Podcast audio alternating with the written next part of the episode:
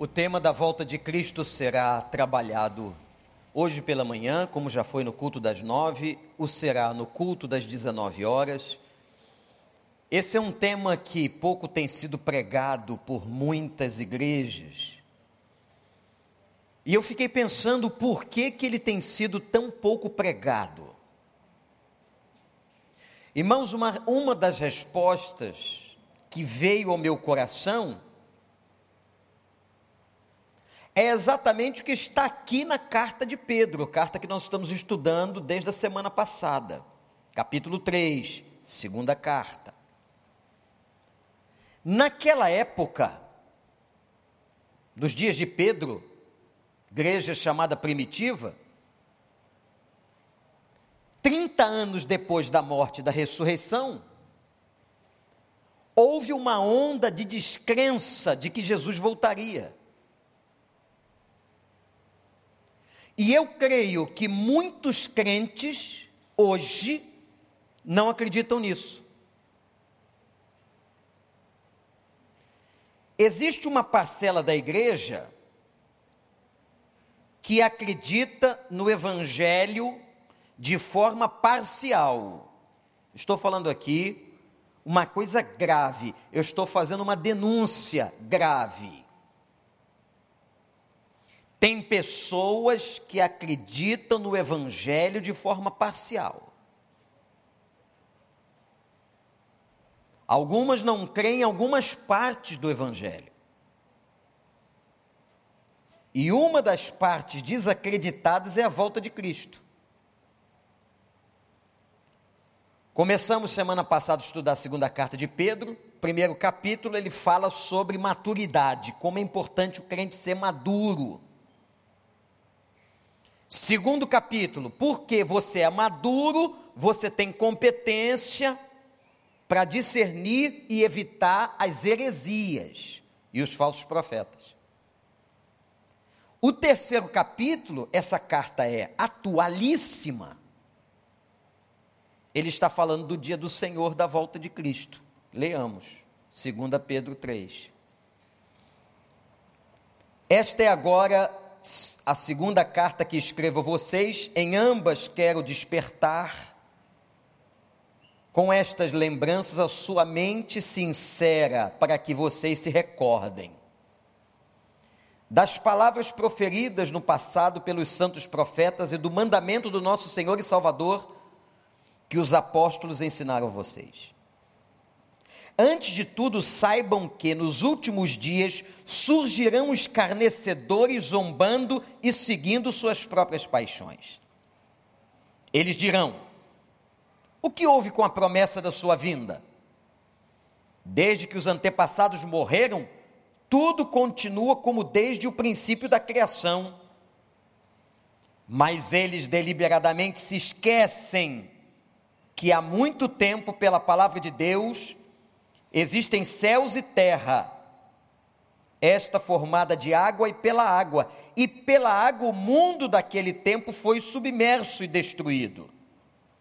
Pela mesma palavra, os céus e a terra que agora existem estão reservados para o fogo, guardados para o dia do juízo e para a destruição dos ímpios. Não se esqueçam disso, amados para o Senhor, um dia é como mil anos, e mil anos como um dia. O Senhor não demora em cumprir a sua promessa, como julgam alguns. Ao contrário, Ele é paciente com vocês, não querendo que ninguém pereça, mas que todos cheguem ao arrependimento. O dia do Senhor, porém, virá como ladrão. Os céus desaparecerão com um grande estrondo os elementos serão desfeitos pelo calor, e a terra e tudo que nela há será desnudada. Visto que tudo será assim desfeito, que tipo de pessoa é necessário que vocês sejam? Vivam de maneira santa e piedosa, esperando o dia de Deus e apresentando a sua vinda, e apressando a sua vinda. Naquele dia os céus serão desfeitos pelo fogo, os elementos se derreterão pelo calor. Todavia, De acordo com a sua promessa, esperamos, esperamos novos céus e nova terra, onde habita a justiça. Portanto, amados, enquanto esperam estas coisas, empenhem-se para serem encontrados por Ele em paz, imaculados, inculpáveis. Tenham em mente que a paciência do nosso Senhor significa salvação. Como também o nosso amado irmão Paulo escreveu a vocês com a sabedoria que Deus lhe deu. Ele escreve da maneira, da mesma forma com todas as suas cartas, falando nelas destes assuntos. Suas cartas contêm algumas coisas difíceis de entender, as quais os ignorantes e instáveis torcem, como também o fazem com as demais escrituras para a própria destruição deles. Portanto, amados, sabendo disso, Guardem-se para que não sejam levados pelo erro dos que não têm princípios morais, nem percam a sua firmeza e caiam. Cresçam, porém, na graça e no conhecimento de nosso Senhor e Salvador Jesus Cristo. A Ele seja glória, agora e para sempre. Amém. Terminou. Que carta extraordinária essa carta que muita gente não dá valor, uma cartinha pequena no final do Novo Testamento. A gente costuma ler muito Efésios, Colossenses, Gálatas, Romanos, Coríntios, esquece de 2 Pedro. Olha que carta atual. Primeiro capítulo falou de maturidade, segundo de falsos profetas. Agora no terceiro capítulo ele fala do dia do Senhor. A volta do Senhor é chamada o dia do Senhor. E Pedro começa assim: Eu estou lembrando a vocês coisas que vocês sabem. Interessante o amor de Deus. Ele não está trazendo nada inédito. Eu estou lembrando algo que vocês sabem. Deus é tão maravilhoso com a gente que ele fala e relembra a nós aquilo que falou. Tenham atenção. E aí Pedro começa assim, falando dos escarnecedores.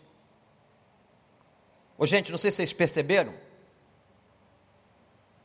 nunca houve tanto tempo de deboche escárnio contra a igreja, contra o reino de Deus, contra pastores, como nos dias de hoje. Escárnio, deboche. Isso também é sinal do dia do Senhor. Hoje à noite, quando nós continuarmos a reflexão sobre a vinda de Cristo, eu vou mostrar a vocês qual é a diferença do passado para hoje. Por quê? Há pessoas que dizem assim, mas essas coisas que estão em Mateus 24, elas já aconteciam nos dias de Cristo. Ora, por que então que elas se tornam hoje, dois mil anos depois, sinais da volta de Cristo? Guardem isso, hoje à noite. Os escarnecedores diziam: não, ele não volta mais.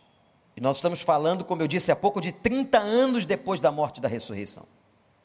Já havia um descrédito. O que houve? Debochavam. O que houve com a promessa?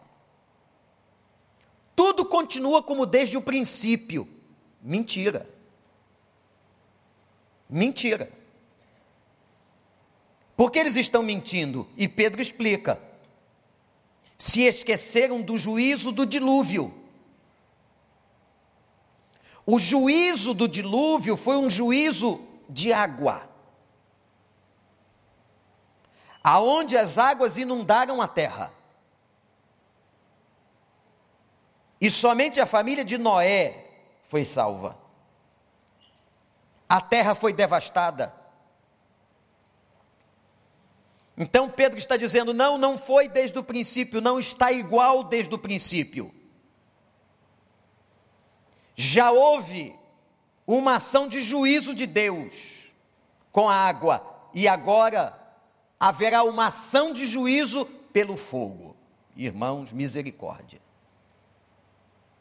A descrição que Pedro faz do dia do Senhor, para quem não tem certeza de salvação, para quem é debochado, para quem não tem temor a Deus, é pavorosa. O versículo 7 diz que a mesma palavra, e pela mesma palavra, os céus e a terra estão reservados para um juízo de fogo. Apavorante quando a gente vê o Pantanal queimado, quando a gente vê as queimadas da Califórnia, quando nós assistimos as queimadas em Portugal e na Europa, pessoas fugindo das suas mansões porque o fogo consome. Estava lendo essa passagem e me lembrei do 11 de setembro. Primeiro avião entrou. Só que teve um, um, projeto ali que ninguém imaginava, que não foi calculado, mas ficou perfeito na desgraça. Por causa da estrutura do prédio do World Trade Center, o avião ficou dentro do prédio. O avião não varou o prédio, como era a ideia. E quando ele fica dentro do prédio, ele explode provocando temperaturas de mais de mil graus Celsius, o que provocou o derretimento da estrutura. Olha aí os engenheiros que estão aqui. E o derretimento daquela estrutura de aço fez com que o edifício viesse abaixo, como se tivesse um castelo de areia. Impressionante aquela cena. Quem vai a Nova York, lá está um grande memorial até os dias de hoje, com o nome daquelas milhares de vítimas. Eu fico pensando se o fogo com elementos humanos, elementos humanos, combustível de avião, aço refinado, foi capaz de derrubar aquilo de maneira pavorosa, imagina o dia do Senhor em que fogo cairá do céu.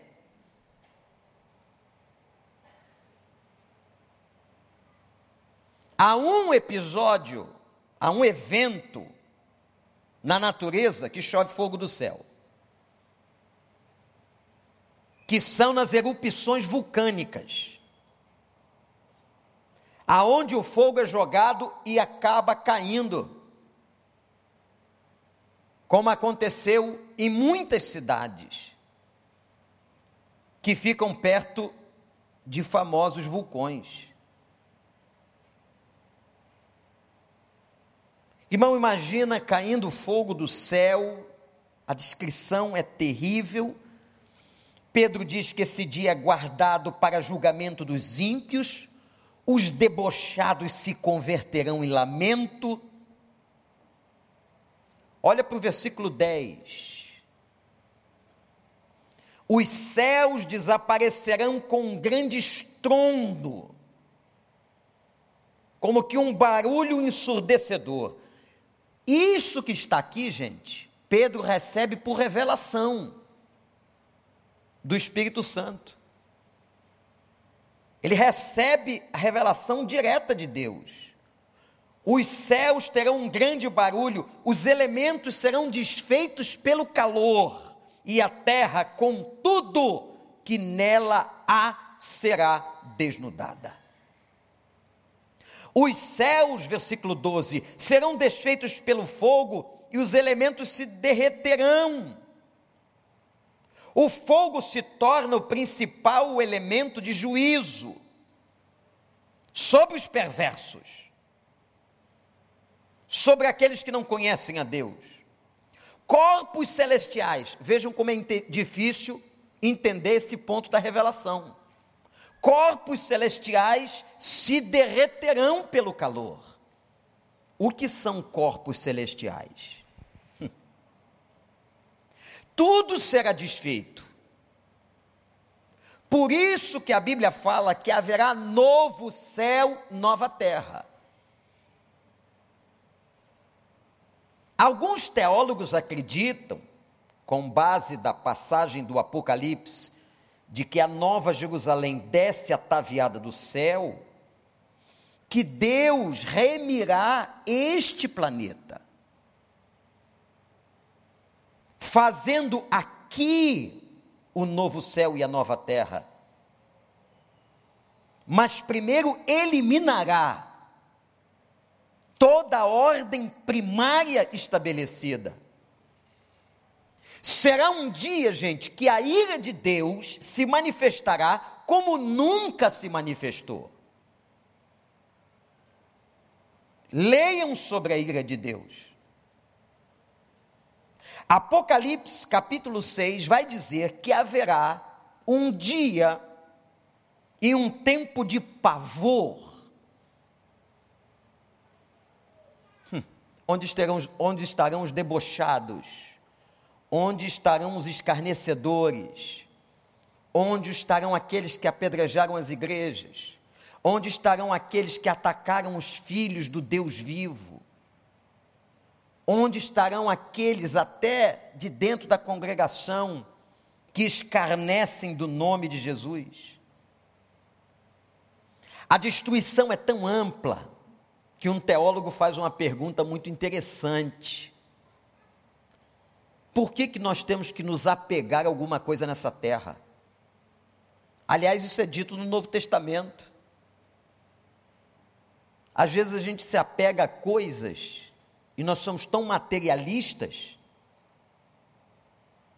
e não ficará pedra sobre pedra, não haverá nada que não será destruído. Aí Pedro entra agora no momento muito importante do seu capítulo. Primeiro ele fala do juízo de água e do juízo de fogo. Tá claro até aqui, gente? juízo de água e juízo de fogo. Dizendo, eles estão mentindo, nunca ficou do mesmo jeito. Deus age com juízo. Agora Pedro vai explicar por que que o tempo aparentemente ou humanamente está demorando.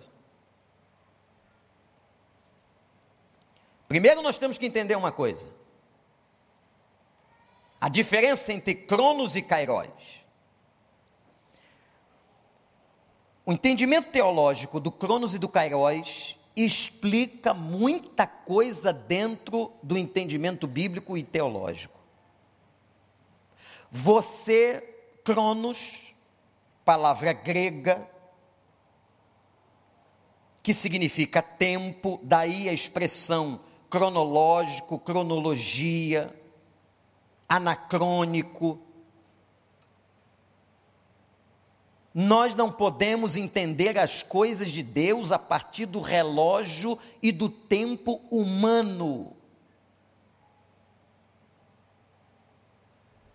Por exemplo, o conceito de dia para o judeu é outro. O dia começa às seis horas da manhã e acaba às seis horas da tarde. Quando ele começa ou começa às quatro vigílias da noite, está no Novo Testamento. Então, nós não podemos entender os eventos de Deus na história a partir do nosso relógio. Deus trabalha no Kairos, o tempo dele. Então Pedro faz o seguinte: usa o Salmo 90. Pedro usa o Salmo 90, verso 4, e diz assim: Um dia para o Senhor é como mil anos, e mil anos como um dia. Quer dizer, o nosso Deus não está dentro do Cronos, o nosso Deus é atemporal, ele está fora desse tempo. Olha para mim, eu vou tentar fazer uma ilustração para você entender um Deus atemporal. Suponha que esse púlpito seja o tempo na história humana.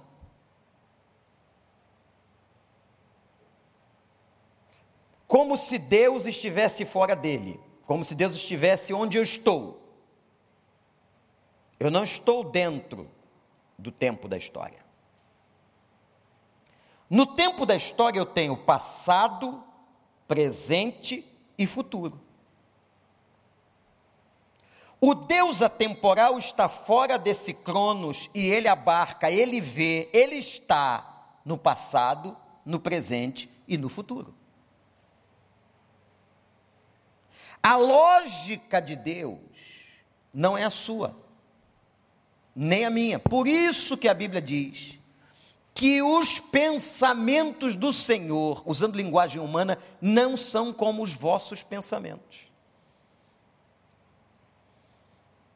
E aí Pedro diz: ele virá como um ladrão, num tempo em que nós não sabemos, o próprio Cristo revelou isso, que quando Cristo está humanizado em carne, ele perde, já expliquei isso, o atributo da onisciência então ele não sabe quando ele volta, ele diz só o Pai, só o Pai. Hoje ele sabe, porque ele já voltou, está à destra de Deus, Pai. Eu não sei o dia do retorno. Um mistério dado do Senhor, e diz ele: leiam os sinais. Sobre isso falaremos hoje à noite sobre a frequência dos sinais. Aí Pedro explica por que, que ele está demorando. Os caras com 30 anos de história da morte e ressurreição estavam achando que ele estava demorando. E nós, com mais de dois mil anos? Tem gente que já perdeu a fé. Tem gente que está dentro da igreja e não crê na volta de Cristo.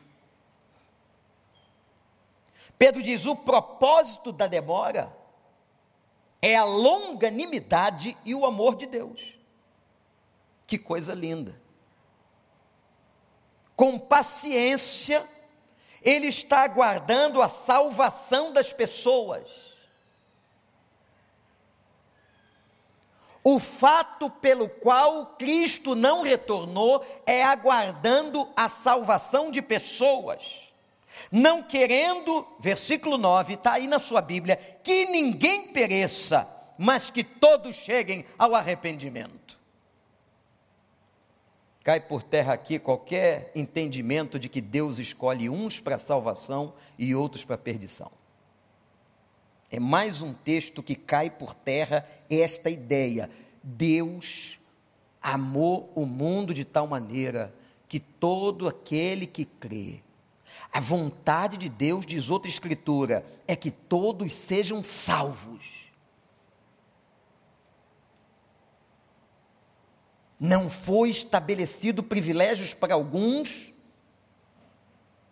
e nem Deus criou pessoas para mandar para o inferno. Ele quer que ninguém pereça. Igreja do Senhor essa tarefa foi dada a nós. Irmãos que estão em células, irmãos que estão fora de células, irmãos que trabalham, irmãos que estudam, irmãos que são vizinhos. Nós temos que ter pressa na salvação dessas pessoas, pessoas que estão condenadas sem Cristo, pessoas que estão ávidas a ouvirem a mensagem. Por favor, o sangue dessas pessoas será requerido das suas mãos. Por isso que o Senhor espalha a gente por aí. Coloca a gente, cada um morando num condomínio, cada um trabalha numa empresa diferente, cada um estuda numa escola diferente. Ele foi espalhando sal da terra na terra, espalhando os luzeiros, para que a gente possa pregar esse evangelho, porque a volta de Cristo é iminente. Por isso ele retarda ou espera a sua volta. Ele faz uma, Pedro faz uma referência tão bonitinha a Paulo, né? E olha que eles eram bem diferentezinhos no início, tiveram se estranhar um pouquinho lá em Atos. Mas ele diz assim: meu irmão Paulo já escreveu essas coisas em outras cartas dele. Aí diz um negócio tão interessante. Paulo, quando escreve, tem umas coisas difíceis. tem umas coisinhas difíceis, mas olha, é tudo verdade. E tem alguns que se aproveitam distorcendo o que Paulo diz, como estão distorcendo o que eu estou dizendo a vocês. Então Pedro está dizendo, capítulo 3: houve juízo de água, haverá juízo de fogo. Segundo, ele está explicando por que, que Cristo ainda não veio. Por causa do seu amor e longanimidade, esperando que muitos se convertam. Amém? De quem é a responsabilidade? Terceiro, enquanto vocês estão aguardando a volta de Cristo, de que maneira viver? Como viver enquanto ele não veio? Aí eu me lembro de Dietrich Bonhoeffer, teólogo alemão, preso em campo de concentração, quando ele critica a igreja, pessoas que, porque estavam salvas, viviam vidas irresponsáveis. Pedro diz assim no verso 11, capítulo 3: Vivam de maneira santa e piedosa. Olha o 14: Empenhem-se, empenhem-se para serem encontrados por Ele em paz, imaculados, inculpáveis, Sabe o que Deus quer de nós? Agora, ó, presta atenção. Ele quer santidade. Aqui tem um conceito importante, doutrinário, sobre a santificação. Presta atenção. Você não faz esforço para ser santo para ir para o céu. Senão a salvação seria meritória. Ora, só vai para o céu quem conseguiu se esforçar para ser santo. Não é isso. É exatamente o contrário. A santificação é uma consequência de pessoas que foram salvas pela graça. Por isso que a evidência de uma pessoa salva é a sua santificação. Quem é que crê numa pessoa convertida que vive vida dissoluta, vida de pecado, vida de mentira, vida de hipocrisia, vida de falcatrua? Quem é que crê na conversão de uma pessoa dessa? Ninguém. Mas a doutrina da salvação diz o seguinte: Romanos 6 explica isso muito bem, não vou ler aqui. Você tem Bíblia. Aquele que foi justificado, primeiro ato da salvação, se tornou justo, foi perdoado, foi lavado, agora tendo por processo a santificação, quer dizer, ele passou pela justificação, ele agora entra na santificação, que é onde todo mundo aqui está, todos os convertidos.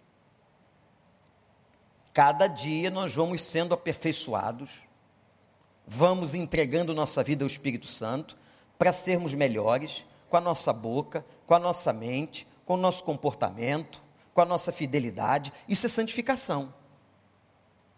Por fim, diz Romanos 6, a glorificação. São os três atos da salvação: justificação, santificação e glorificação. Gravou? Isso é aula básica de escola bíblica. Então repete comigo: justificação, santificação e glorificação. De novo, gente, só vocês. Mais uma vez.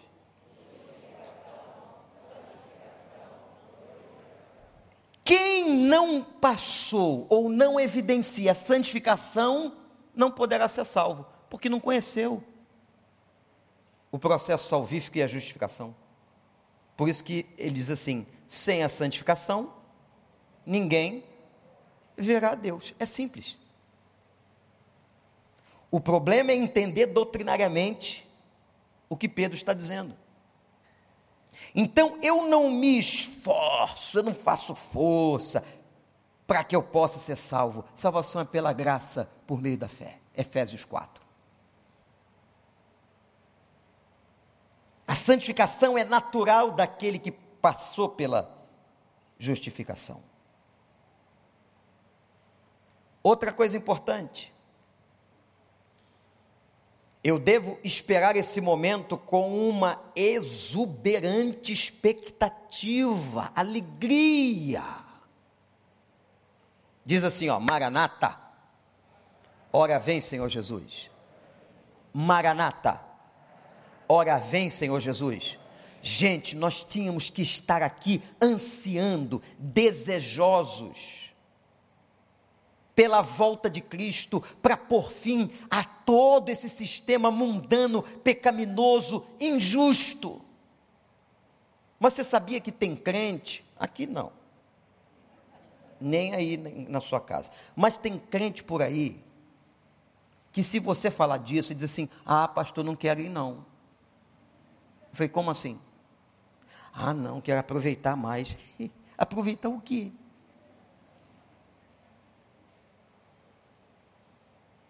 Vamos combinar? estava conversando com um pastor, grande amigo, essa semana, e ele estava falando que a gente estava ficando velho. falei, velho está você. Eles dizem para a gente que é a melhor idade. Ele estava furioso. Mas há uns anos atrás eu não tinha isso, isso, isso, isso e isso. Eu estou todo cacarecado.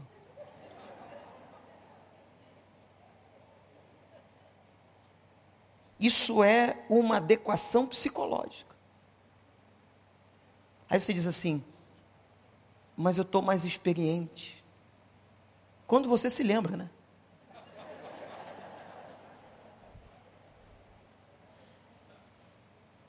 Ô gente, vai todo mundo, hein?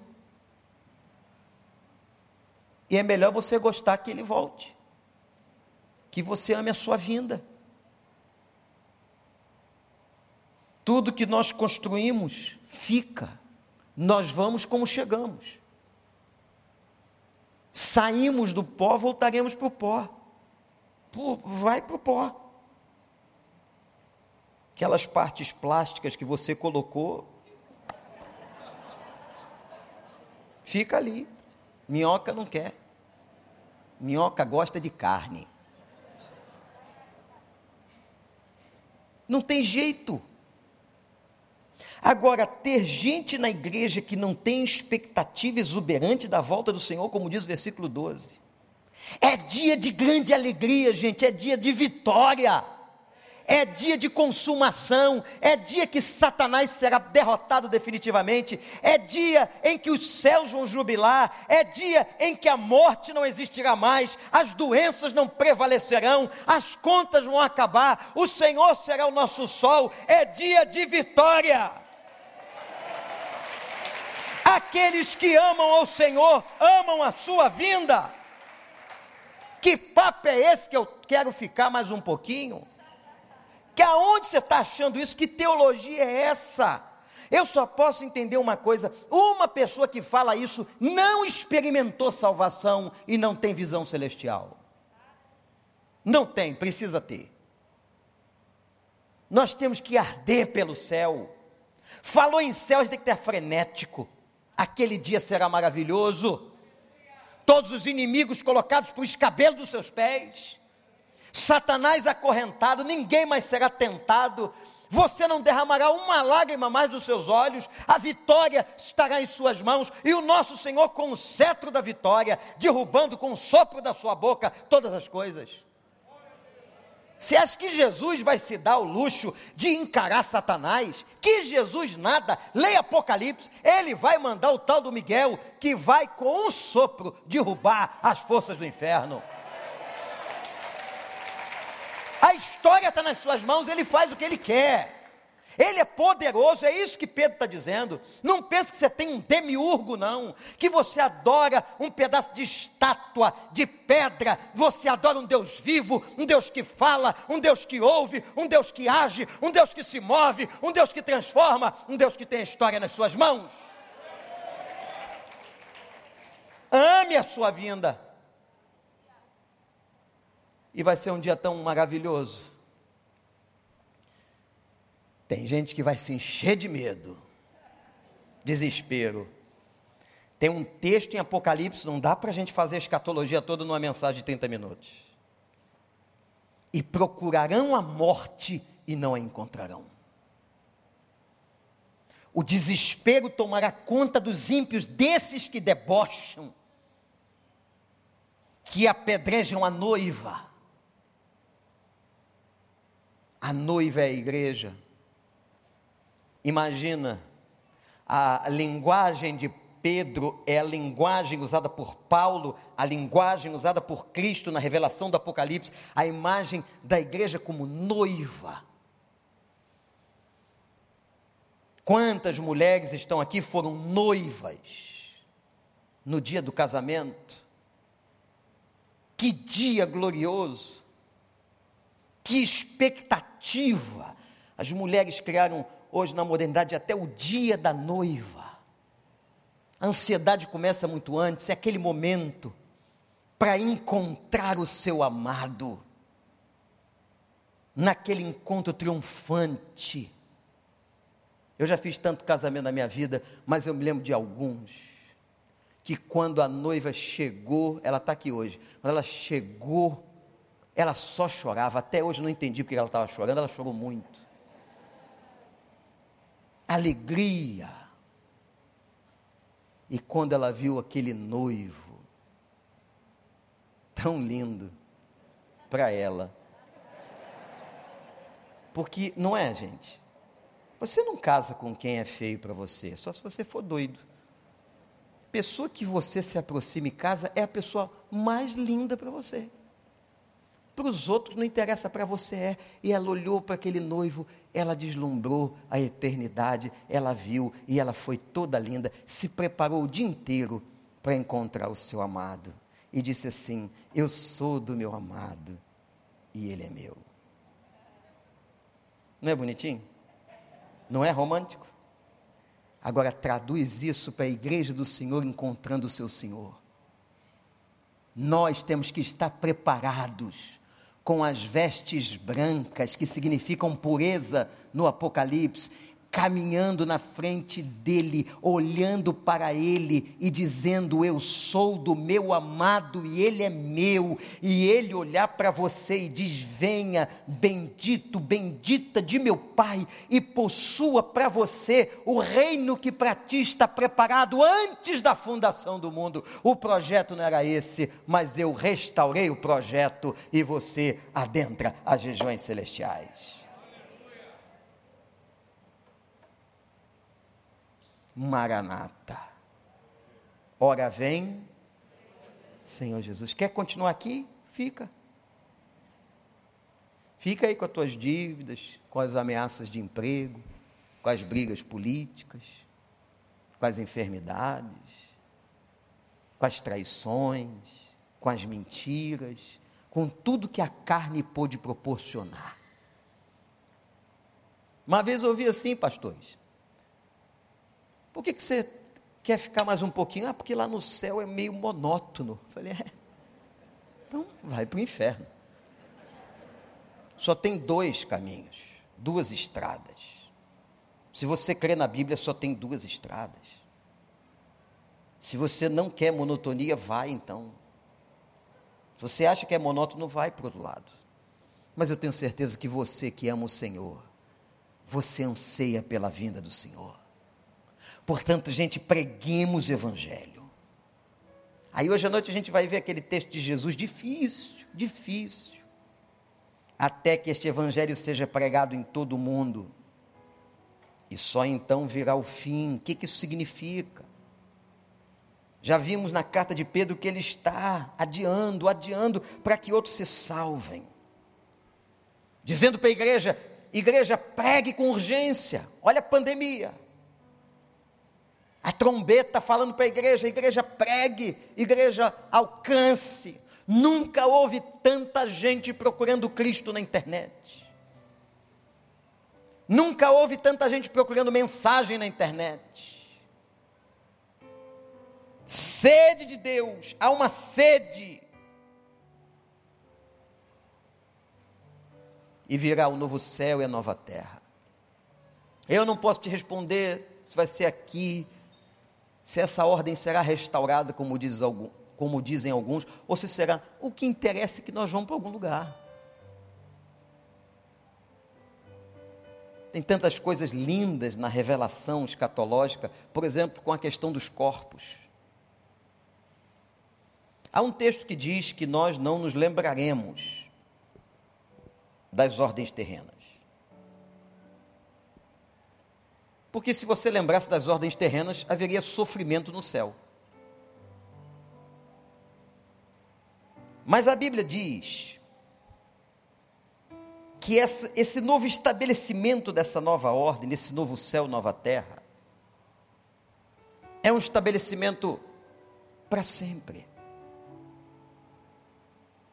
em que aqueles que adentraram as regiões e adentrarão as regiões celestiais. Aí leiam o mistério de 1 Coríntios 15, terão corpos totalmente transformados. Quando Jesus, que foi o primogênito da ressurreição, ninguém havia ressuscitado como ele, diferente de Lázaro, diferente da filha de Jairo, porque essas pessoas voltaram à vida e morreram de novo. Mas ele não. Ele foi glorificado. A sua aparência corpórea não era mais como um corpo como o nosso, apesar da aparência, mas ele precisava manter a aparência, senão não era reconhecido pelos discípulos. Mas ele passa pelas paredes corpo humano não passa pelas paredes. Ele vai ao salão, à casa onde estavam reunidos e passa pela parede. E a primeira palavra que ele diz é: Pai, seja convosco. Irmãos, aquele corpo estava totalmente glorificado. Um dia você vai ter o corpo glorificado, não haverá mais envelhecimento, não haverá mais doença, não haverá mais Covid, não haverá qualquer outro vírus ou bactéria, porque esse corpo que você vai receber é semelhante àquele que o Senhor teve na sua ressurreição. Assim como ele ressuscitou, nós também ressuscitaremos com ele, em glória. Em glória. Em glória toda a nova ordem estabelecida, o novo céu e a nova terra. Não haverá mais a desarmonia do cosmos celestial, não haverá mais nada disso que o pecado trouxe e deteriorou no nosso meio. Louvado seja o nome do Senhor. Sabe como é que Pedro termina? Vou terminar. Aí de noite você volta para ouvir mais sobre a volta de Jesus. Eis assim: antes, antes de qualquer coisa, cresçam na graça. Cresçam na graça e no conhecimento do nosso Salvador. A coisa mais importante, Pedro volta ao tema do capítulo 1: cresçam, amadureçam. Porque se vocês forem maduros, vocês evitarão os falsos profetas e as heresias, e vocês se encherão de esperança pela palavra de que o Senhor voltará. Maranata. Você pode ficar em pé? Vamos aqui a, imaginação. Deus deu essa faculdade para a gente, para a gente imaginar. É claro que a imaginação é absolutamente limitada, absolutamente. Mas imagina aquele dia, o estrondo celestial. Se você estiver vivo, a Bíblia diz assim: todo olho verá. Outro mistério Coríntios diz que os mortos ressuscitarão. Vai haver um quebra-quebra no cemitério. Porque os túmulos serão arrebentados pelo poder da glória. Todo olho verá e toda língua confessará. Depois de abrir o olho, o que a gente vai fazer é ajoelhar e confessar: Jesus Cristo é Senhor para a glória de Deus Pai. E vai confessar todo mundo, hein? Vai confessar quem entra lá e quem não vai entrar. Vai ser igual aquele centurião. Esse deu tempo de salvar. Mas vai ter gente que vai dizer assim: é, esse era o caminho. Ele é o Senhor. Eu estava errado. Mas haverá um momento em que a Bíblia diz que a palavra de juízo final será assim: Eu não te conheço. Que dureza, que dureza, eu não te conheço. Prepare-se, igreja, como noiva ataviada, cresçam no conhecimento do Senhor. Vamos ansiar por essa volta, pelo novo céu e pela nova terra.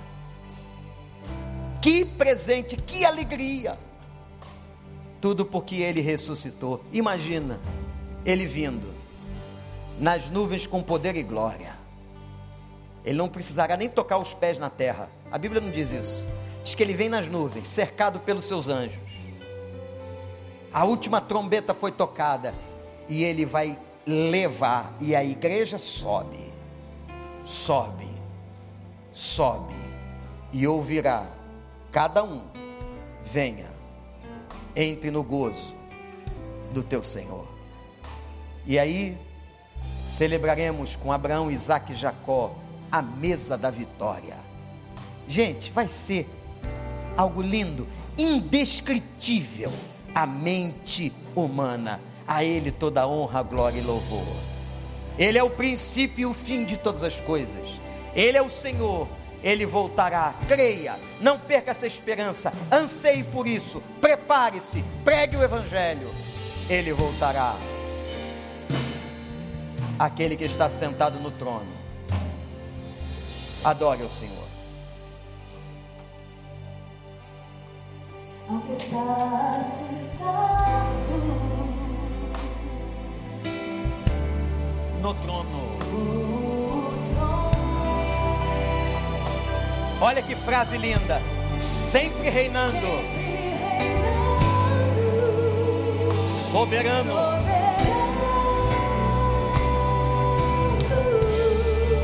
Anjos cantando, diz a Bíblia. Anjos cantando. E os homens de Deus louvando. Homens louvando. E Deus reúne o seu povo. Deus reunido com seu povo.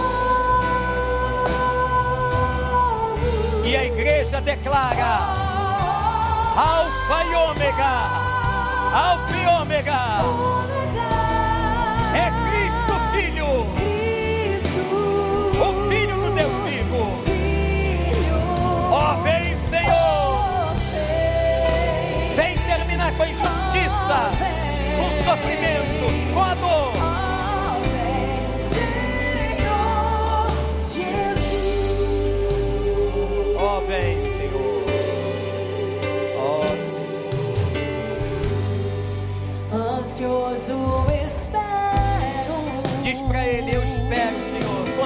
A tua volta. A sua volta. o grande dia em que tu virás.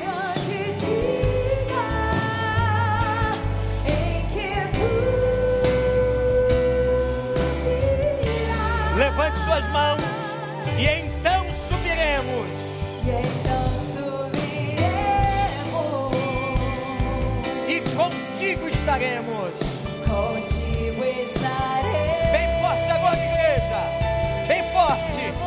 Para sempre.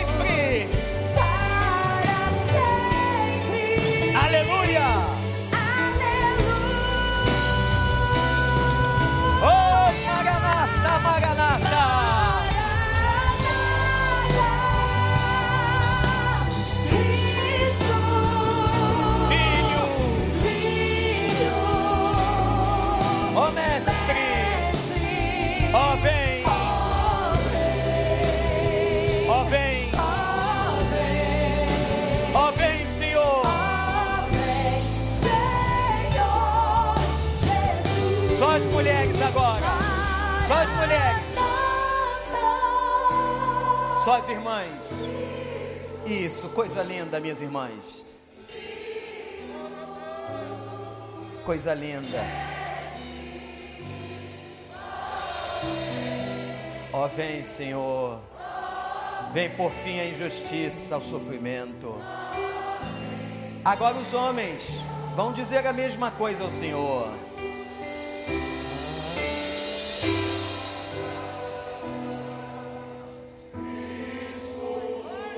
Aleluia. As vozes dos homens. Vem, Senhor. Nós ansiamos a tua volta. Ó, oh, vem. Ó, oh, vem, Senhor. Toda a igreja com as mãos para cima num gesto de rendição a Ele. Maranata!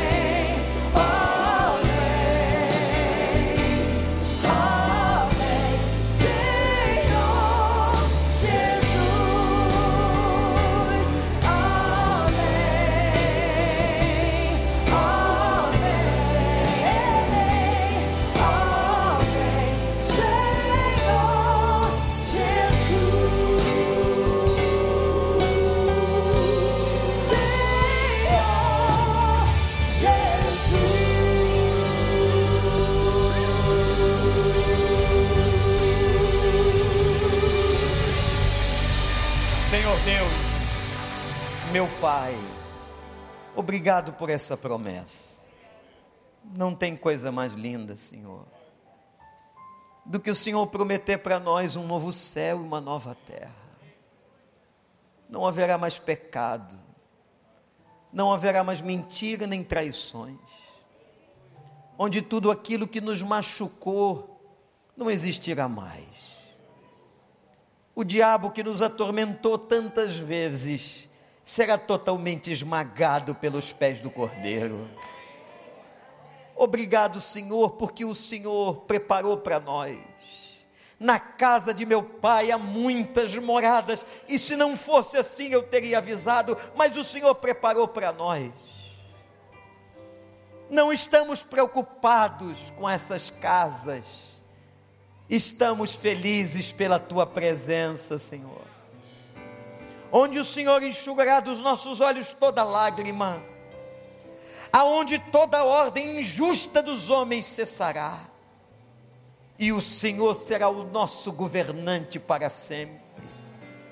Aonde todo projeto desde antes da fundação do mundo será efetivado. Obrigado, Senhor.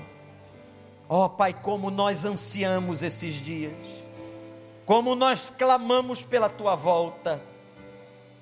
Nos dê, ó Deus, resistência, proclamação, até aquele último momento. Prepara o teu povo, prepara a tua igreja, que estejamos como noiva, ataviada para o Senhor nós te amamos, Jesus. Nós te amamos, Jesus. Espírito Santo, nós te amamos. Nós te amamos, Espírito Santo. Deus Pai, nós te amamos. Nós te amamos. Somos a imagem e semelhança, decaídos, mas agora salvos, aperfeiçoados em Cristo. Nós te amamos, Jesus. Nós te amamos, Jesus. Nome maravilhoso.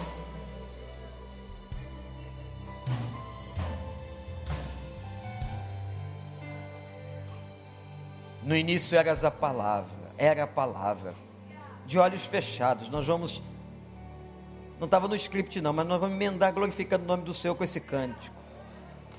No início era a palavra esse cântico é um dos cânticos mais cantados hoje no mundo, porque ele glorifica o Rei. Se você tem mais um pouquinho, faz isso, porque ele merece. Início a palavra.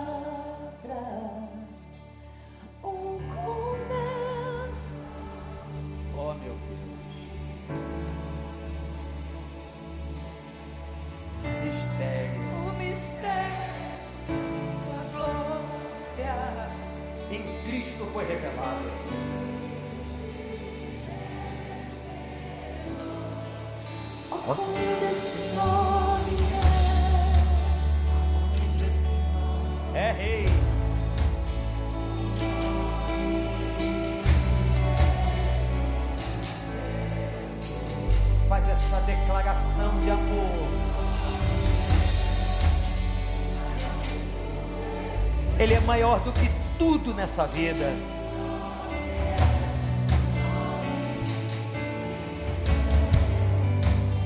Se humilha, se quebra diante dele. Deixou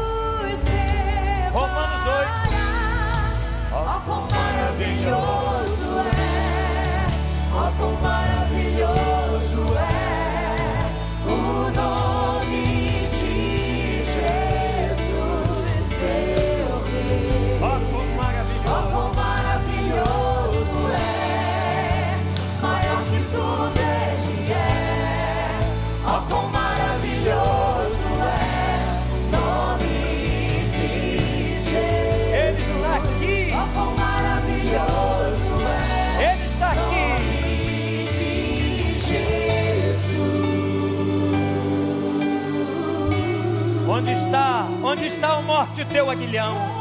Onde está o morte, a tua força? Ele venceu a morte.